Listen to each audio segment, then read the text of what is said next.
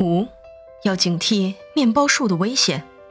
随着时间一天天过去，我每天都能从我们的谈话中了解到一些关于小王子的情况。他的星球，他的出走，他的太空漫游，等等。这些信息非常缓慢的出现，一般是在他沉思的时候泄露的。到第三天，我正是这样听说了面包树的灾难。这次我又得感谢那头绵羊。当时小王子似乎产生了一种深深的忧虑，他突然问我：“绵羊是吃小灌木的，没错吧？”“对，没错。”啊，我太高兴了！我不明白，羊不吃灌木怎么会这么重要？可是小王子又接着说。这样说来，他们也吃面包树喽？我告诉小王子，面包树不是小灌木，相反，它们是高大的像城堡一样的大树。我还说，即使他身边带着整整一群大象，他们也吃不完一棵面包树。想到一群大象，小王子笑了起来。我们都把它们一头头叠起来放，他说。可随即。他又说了一句很有道理的话：“面包树没长大以前，一开始也是很小的。”对极了，我说。可是，你为什么要羊吃面包树呢？他立刻说道：“哎呀，瞧你，瞧你，好像他说的事情是用不着解释的。”我只好自己开动脑筋，独自解答这个难题。终于，我慢慢知道了。在小王子居住的星球上，和其他所有星球上一样，生长着好的植物和坏的植物，因此便有了好植物产生好种子，和坏植物撒下坏种子。可是种子是看不见的，它们长眠在泥土深处的黑暗里，直到其中一个突然产生了苏醒的欲望，然后这颗小种子便向上伸展自己。而且开始，起初是怯生生的，向着太阳托起一片可爱的小幼苗，一点都不让人讨厌。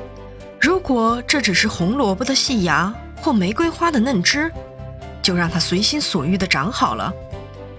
可如果这是一棵坏植物，一旦认定了，就一定要毫不迟疑地将它铲除。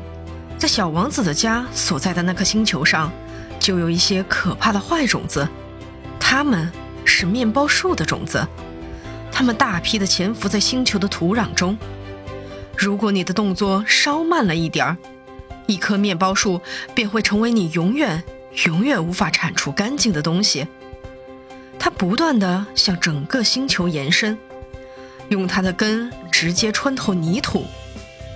如果星球很小，而面包树又太多的话，星球就会被它扯得四分五裂。这是严格的纪律，小王子后来说：“每天早上梳洗完了，就必须赶紧清理你的星球，就是这样，一丝一毫也不得马虎，一定要保证及时拔掉所有的面包树。只要一认出它们不是玫瑰花，就要立刻斩草除根。面包树的幼苗时期和玫瑰花太像了，这个工作很简单。”小王子又说道。不过倒不费什么劲儿。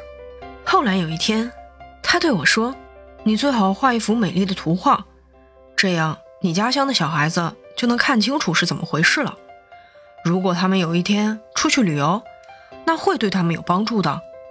有时，他接着说，把一件事情拖到明天做没有关系，但是如果对付面包树，那肯定意味着一场灾难。”我知道一座星球的故事，那上面住着一个懒汉，他忽视了三棵小灌木。于是我按照小王子向我描绘的情景，画了一幅关于那颗星球的图画。我并不愿意板起脸来教训人，但是人们对面包树的危险太不了解了。每一个有可能迷失在一座小星球上的人，都会遇到这种可怕的风险。